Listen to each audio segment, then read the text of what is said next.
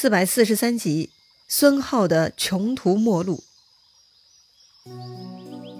上回咱们说到，司马炎终于下定决心，正式发兵五十多万从多路南下了。听说此事啊，孙浩终于害怕了，他赶紧召集还活着的大臣，丞相张替、司徒何直、司空西巡，一同商议退兵之策。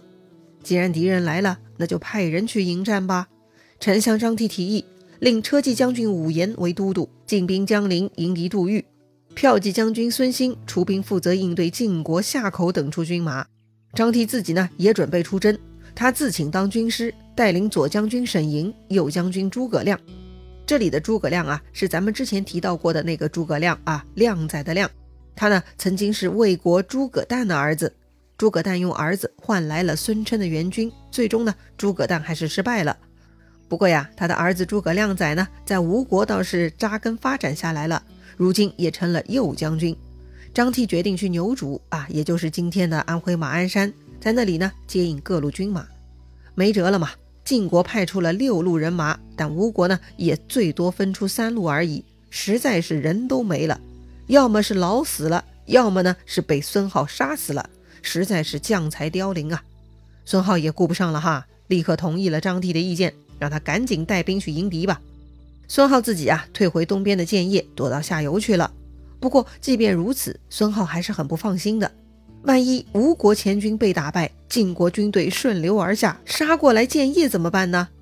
看孙浩忧虑啊，他的好基友，他最宠幸的那个中常侍岑昏呢，就给他出主意了。岑昏提议啊，令人打造几百条大铁链，每条长几百丈，每个铁环重二三十斤。再造几万个长丈余的铁锥，也就是大概三米左右的铁锥哈，在沿江紧要的地方呢，拦上铁链，在江里丢下铁锥。如果王俊的船队乘风而来，自然会被铁链缠死，又被锥子凿破。到时候嘛，只有死在江里的份儿了。哎呦，好主意！孙浩很高兴，立刻找工匠按照岑昏的设计打造铁链铁锥，沿江布置妥当了。话说晋军都督杜预，他呢也确实很有谋略。他先派出一个别动队，由牙将周芷带领。这位牙将周芷啊，虽然职位不高，但是他很有能耐。这回呢，就立下大功了。话说周芷啊，一共带了八百个水手，坐小船偷渡长江，来到江南呢，就搞了各种破坏。他们虚张声势，白天放炮擂鼓，晚上呢到处放火，给吴国人呢造成一种假象，似乎呢晋国军队已经杀到南岸了。而杜预自己呢？他迎战吴军先锋孙兴，两军呢在水上相遇。杜预故意败逃，将孙兴引上岸，边打边退，跑了将近二十里。突然呢，一声炮响，四下晋军的伏兵全部冲出来。这么一来，吴军大乱。前面奔逃的杜预呢，这就又杀回来了，把孙兴的军队杀的是落荒而逃。孙兴退回江南，但却发现啊，四处火起，似乎晋军已经渡江南下了。孙兴是傻了啊！正在他发愣之际，晋军的别动队长周芷呢，就已经摸到孙兴附近了。周芷大喝一声，就将孙兴斩落于马下了。另外一个武将陆景，他呢带的是水军。当时他在船上，望见江南岸上是一片火起，他十分惊讶。更令他惊恐的是，巴山上风居然飘出了一面大旗，上面写着“晋镇南大将军杜预”。哎呀，难道杜预已经登陆南岸，占领巴山了吗？陆景也吓坏了，他根本不敢对战。于是呢，陆景下令战船靠岸，他呢这就准备上岸逃命了。可惜啊，他这就是上当了嘛。他看到的大旗只不过是周芷他们干的，目的嘛就是吓唬陆景，骗他上岸的。所以陆景一上岸就中招了，直接就被晋国将领张尚给斩首了。而这次吴军的都督骠骑将军武延呢？哎，他更菜。当他发现各路自己人都被打败，他连守城的勇气都没有了。他居然呢，直接弃城逃跑。在奔逃中，武延被晋国伏兵捉住，绑到了杜预面前。那么，杜预会怎么处理这个武延呢？哎，如果降服了一个强大的对手，或许会爱惜对方的才能，还愿意招安纳降。但武延的表现实在是太菜、太难看了。杜预对他呀一点都不感兴趣。杜预没有看出来这货身上有任何价值，于是啊，他直接下令武士把武延给砍了。哎，这就拿下了江陵。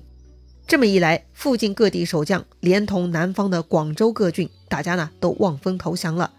吴国这条大腿明显已经废掉了，那么晋国这条大腿得报警喽。大家的策略是一致的，乖乖投降。杜预很高兴啊，自然是纳降安抚，严令军士对投降之地不得侵犯。接着呢，杜预又进兵攻克了武昌。此时的杜预军威大振，于是啊，他大会诸将，共同商议攻取建业之策。看样子吴国确实很弱鸡哈，晋国出师非常顺利。杜预信心大增，准备一鼓作气直冲建业。但是呢，也有比较保守的声音，比如平南将军胡奋，他就主张稳扎稳打。怎么说呢？毕竟啊，吴国这群人不是临时的乌合之众，几十年的政权没那么容易被击垮。加上这年有洪水，条件很恶劣，所以胡奋建议来年春天再战。确实啊，这么多年以来，北方政权呢一直跟蜀国在对战，那是个漫长的拉锯过程。所以呢，晋国人大多都习惯了步步为营的作战思路，不敢冒进啊。但杜预不同意，他不同意放弃大好战局啊。眼下晋军势头正盛，他认为啊，攻打吴国呢，就如同劈竹子，一根长竹竿，只要你劈开前面几节，后面嘛就自然迎刃而解了。晋国灭吴国，那就是势如破竹。所以啊，杜预给出征的各路晋军将领下达了总攻的命令，目标嘛就是拿下建业。没想到吧？晋国对吴国，哎，要么不理你，要打嘛就是痛快的，好吧？孙浩担心的事情终于发生了哈，晋军就要顺流而下了。不过呢，好在他预先也算有所准备啊。那么那些铁链铁锥是否起到作用了呢？话说当时顺江而下的晋军龙骧将军王俊其实很有才智，这年呢他都七十出头了，一个古稀老人，但是他头脑灵活，身段轻便，非常厉害。前方探哨向他报告了铁链、铁锥那些障碍物，王俊大笑：“哈哈哈哈！小儿科，靠这些想拦住我大军，简直是异想天开。”那王俊到底是如何清除障碍的呢？哎，王俊下令建造几个大筏子，筏子上绑很多稻草人，并且呢打扮成士兵模样，顺流放下去。这些筏子上的稻草人就是去吓唬吴国军队的。说来也可笑，人家农民用稻草人吓唬飞鸟，现在有趣了。王俊用稻草人吓退吴军，哎，还真的吓退了。因为当时吴国军队跟晋军的筏子呢是有一定距离的，他们远远看到一大堆晋军过来，自然以为上面是活人喽，他们根本就不敢跟晋军对战，所以呢就直接被吓跑了。当然了，吓退吴军呢只是王俊设计木筏的目的之一，他还有一个目的。就是要用这些筏子清除江底下的铁锥，到底怎么做呢？其实啊，这些筏子是很沉重的，他们在江中漂流的时候呢，就被江底的铁锥给刺到了。由于江水湍急，很多铁锥呢就直接刺在木筏底下，然后呢就被木筏给带跑了。所以啊，王俊设计的木筏呢，就好比是铁锥吸附器，木筏队走一遍就把江里的铁锥都给带走了。哎，几乎就像是咱们现在竹炭一样的功效哈。当然了。这个江里不仅有铁锥，还有大铁链呢。那些铁链呢，拦住了顺江而下的木筏。于是呢，晋军又点燃预先在木筏上安置的大火炬。这些火炬里头都灌着麻油呢，燃烧能力很强，就把那些铁链给烧断了。哎，就这样，木筏呢就成了王俊清除江上障碍的工具了。江面正常了，晋军就可以坐船顺流而下了。那所到之处是战无不胜，攻无不克呀。很快就来到了吴国丞相张替把守的牛渚了。没想到晋军如此厉害，这么快就打到门口了。跟着张替的左右将军沈莹和诸葛亮仔呢，就来找他商议了。沈莹嘛想死战，但是诸葛亮仔觉得吴国不行了，他就劝张替逃命。张替其实啊已经知天命了，他知道吴国必将灭亡，这一次是逃不过的。但是想着吴国君臣全部投降。没有人为国家而死，实在是太大的耻辱了。所以啊，为了保全国家颜面，张替要坚持到最后一刻。好吧，既然如此，人各有志，这个诸葛亮仔就不陪他们了啊，先走一步了，留下张替、沈莹死战到底。最终呢，吴军被攻破，张替死于乱军之中，沈莹也被晋军将领周芷给杀掉了。晋军啊，又拿下了牛渚，离建业是越来越近了。眼看胜利在望啊，王俊派人将捷报送去洛阳，报告皇帝司马炎。司马炎很高兴啊，但是保守派贾充却来劝谏。贾充认为，打到牛渚已经是非常大的胜利了，吴国呢也就剩下最后一口气了。此时不如保住胜利果实，先整顿军队，休养生息，日后再打。贾充想的呢，就是步步为营。很显然啊，这种想法实在是保守的可以。敌人都快断气了，你居然撒手，这显然是留给敌人死灰复燃的机会嘛。所以呢，前面支持进攻的张华就立刻跳出来反对了。张华说：“如今我军已经打入吴国老巢，吴国人已经丧胆了。”想必不出一个月，孙浩必然就擒。若此刻罢战，那就是前功尽弃，太可惜了。哎，这话呢，激怒了贾充。贾充骂张华就是邀功心切，怂恿打仗，只会劳军伤财。贾充大骂：“哎，就算是杀了张华，也不足以谢天下。”哎呀，这个贾充为啥这么激动呢？要说呢，这个贾充一直是反对出兵的。哎，就是因为张华这些人的撺掇，所以司马炎出兵了。出兵也就算了，居然呢还真的是节节胜利，这让贾充这些心胸狭隘的人受不了了。司马炎看贾充对张华的态度有些过分了啊，就制止贾充，说自己跟张华想法一致，不许再争辩了。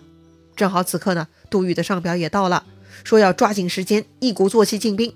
于是司马炎更是坚定了决心，下令前进。得到了皇帝的命令，前方禁军将士就士气更旺盛了。于是水陆并进，分雷鼓动，一路向东。所到之处呢，吴人纷纷投降，完全不做抵抗。听说此事啊，孙浩大惊失色。为什么呢？为什么江南军民不战而降呢？大臣们就说了啊，今日之祸都是岑昏之罪，请陛下杀了他。